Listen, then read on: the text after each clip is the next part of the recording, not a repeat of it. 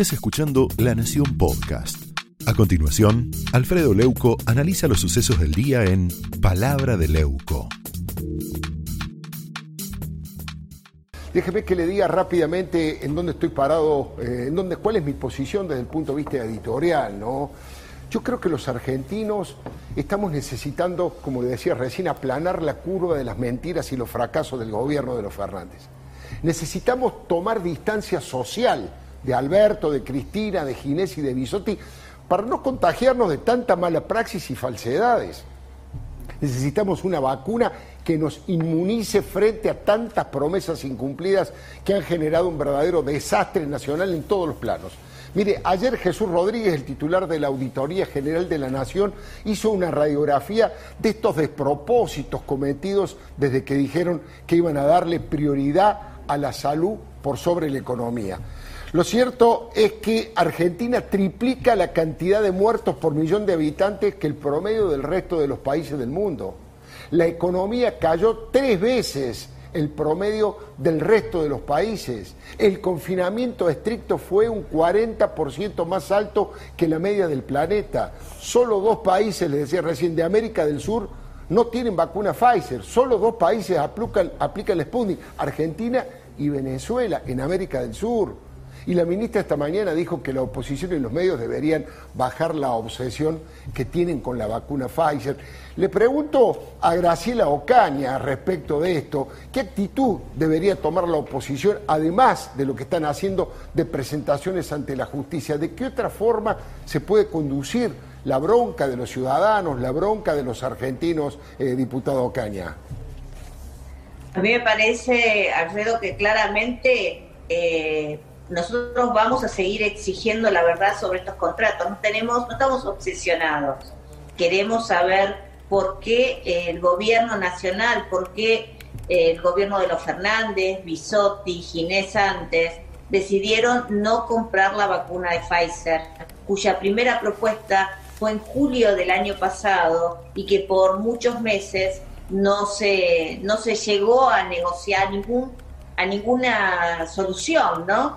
Eh, y ya escuchamos todos de que querían los glaciares, de que pedían la, sacar la palabra negligencia, de que pedían distintas garantías.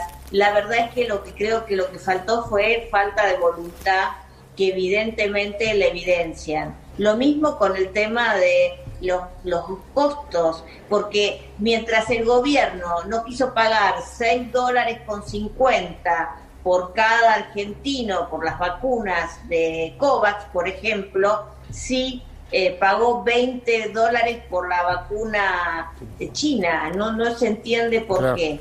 Esto es todo lo que eh, la ministra debe explicar. Nosotros vamos a seguir pidiendo para que se constituya esta comisión investigadora, tal cual lo han hecho otros parlamentos, para que no solamente se rinda cuenta, podamos conocer la verdad y podamos llegar a la profundidad de esta pésima gestión de vacunas, de la adquisición de vacunas, eh, que creo que engloba desde mala gestión hasta algunos intereses de algunos funcionarios. Eh, le pregunto al diputado Waldo Wolf, eh, en la presentación que han hecho ante la justicia, están pidiendo que sean citados a declaración eh, el presidente Fernández, la vicepresidenta Cristina Fernández de Kirchner y también, por supuesto, el jefe de gabinete y el ex ministro y la actual ministra y además de las autoridades de los laboratorios.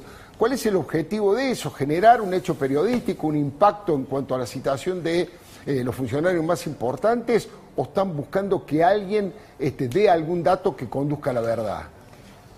No, tal cual decía Graciela y, en la misma línea que hemos venido, eh, venido sosteniendo todo el día, eh, transparencia. Es nuestra, es nuestra, nuestra misión, transparencia y que den explicaciones. El presidente de la Nación ha, expresado distintos conceptos, siempre muy seguro de sí mismo, contradictorio. Un día a la mañana dice una cosa, a la tarde la otra. Em, eh, ha dicho el, el ex ministro Ginés González García, ayer que le exigían que firme el presidente, y le preguntaba a su colega, perdone que cite otro canal, no importa, eh, eh, ¿y, por, ¿y por qué no podría haber firmado el presidente? No, eso no se hace. Digo, si es un tema administrativo, nosotros privamos a 13.3 millones de argentinos de tener una dosis por un tema administrativo. Así que, si me permite agregar algo más, mucho más además de lo, de lo jurídico y de lo cívico, un poco de empatía. Hoy escuchaba a la ministra Billotti enojada porque nosotros cumplimos con nuestro rol. Hoy escuchaba al jefe de gabinete de ministros enojado porque nosotros pedimos explicaciones. ¿Tienen noción lo que pasa en la calle? ¿Cuánta gente nos está viendo ahora que está angustiada, que no sabe, que tiene la primera dosis y no sabe si viene la segunda dosis y si no viene la segunda dosis y la tiene que mezclar con otra vacuna y llama al médico y llama al amigo y llama a la vecina? Hemos hecho un conventillo eh, sanitario en la Argentina. ¿Cuánta gente no tiene vacuna, no tiene turno? En la provincia de Buenos Aires es un secreto a que las, eh, ¿se dice morbilidades, doctor? ¿o Las morbilidades uno las declara nada más. Sí, sí, sí, yo digo, soy hipertenso y nadie me pregunta nada y tiene una vacuna alguien que no le corresponde antes que alguien que le corresponda. Sin duda. Entonces yo apelo cuando puedo, cada vez que tengo una cámara, más allá de nuestras diferencias, que son lógicas, que son parte de una democracia, que son parte del rol que cumple cada uno, un poco de empatía con la ciudadanía, la estamos pasando todos muy mal. ¿eh? Eh, vamos a una información de último momento, una información urgente que quiero compartir con Florencia Donovan. Ha finalizado una reunión muy importante. Eh, bueno, queremos analizar de qué se trata.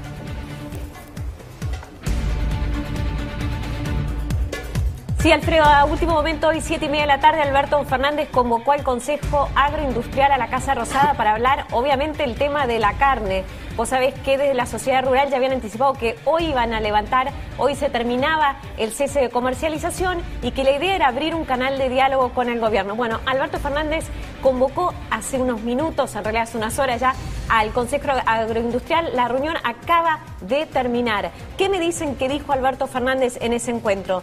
Dijo que quiere buscar una solución pronta al tema de la carne que no quiere mantener por mucho tiempo el cierre de exportaciones y quedaron en convocar, me parece que esta es la novedad también, además de la promesa de no mantener por mucho tiempo el cierre de exportaciones, que quedó en convocar para estos días a toda la cadena de la carne. ¿Qué pasaba hasta ahora? Alberto Fernández, en realidad el ministro Matías Culfas, mantenía un diálogo solo con los frigoríficos exportadores. Había mucho ruido por el lado de los productores que eran los que por estos días amenazaban con ir con medidas más profundas en caso de que no se levantaran eh, esta, esta veda a las exportaciones. Así que un cambio un poco también en la estrategia del gobierno, me parece que buscando ahora sí un acuerdo con toda la cadena, con los productores, con los exportadores, para ver si finalmente se abren las exportaciones de carne. Bueno, desde el punto de vista político, agrego simplemente una línea, Florencia, este es un sector que ha estado eh, muy cerca del gobierno, ¿no? Este Consejo Agroindustrial es el sector representativo de un fragmento, una parte, de un segmento del campo que más cerca del gobierno ha estado, que tuvo reuniones con Cristina Fernández de Kirchner, que estuvo con Alberto Fernández varias veces. Eh, no representa la totalidad ni mucho menos, pero es un avance, veremos si Alberto Fernández cumple y convoca a todos los implicados en esta situación de la carne para resolver un problema que no caigamos como otras veces en la liquidación de tantas cabezas de ganado y en la destrucción del trabajo productivo. Alfredo, también hubo una promesa de Alberto Fernández, en este caso al Consejo Agroindustrial, de avanzar con la ley de promoción de la agroindustria, una ley que ya está dando vueltas al borrador hace meses y que eh, en el sector estaban moviendo en gran medida. Creían que esta ley estaba planchada y Alberto Fernández dijo que no, que Martín Guzmán estaba trabajando en, algunas modificaciones, pero también se comprometió a darle tratamiento, a empezar a mover esta ley en el Congreso. Bueno, aquí Francisco Olivera, Pancho Olivera, eh, compañero de esta casa y gran periodista del diario La Nación, mostró un documento en donde queda sumamente claro algunas de las cosas que han pasado eh, respecto de... Eh, eh, esta discusión, esta ida y vuelta, esta confusión que han generado con el tema de Pfizer.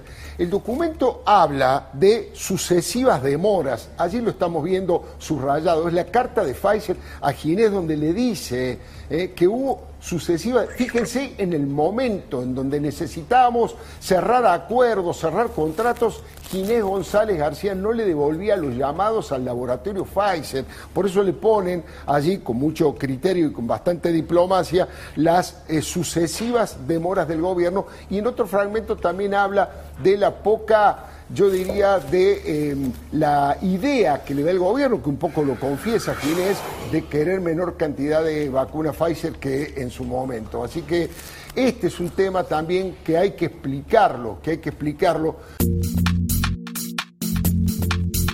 Esto fue Palabra de Leuco, un podcast exclusivo de La Nación. Escucha todos los programas de La Nación Podcast en www.lanacion.com.ar. Suscríbete para no perderte ningún episodio. Estamos en Spotify, Apple Podcast, Google Podcast y en tu reproductor de podcast favorito. Seguí escuchando La Nación Podcast.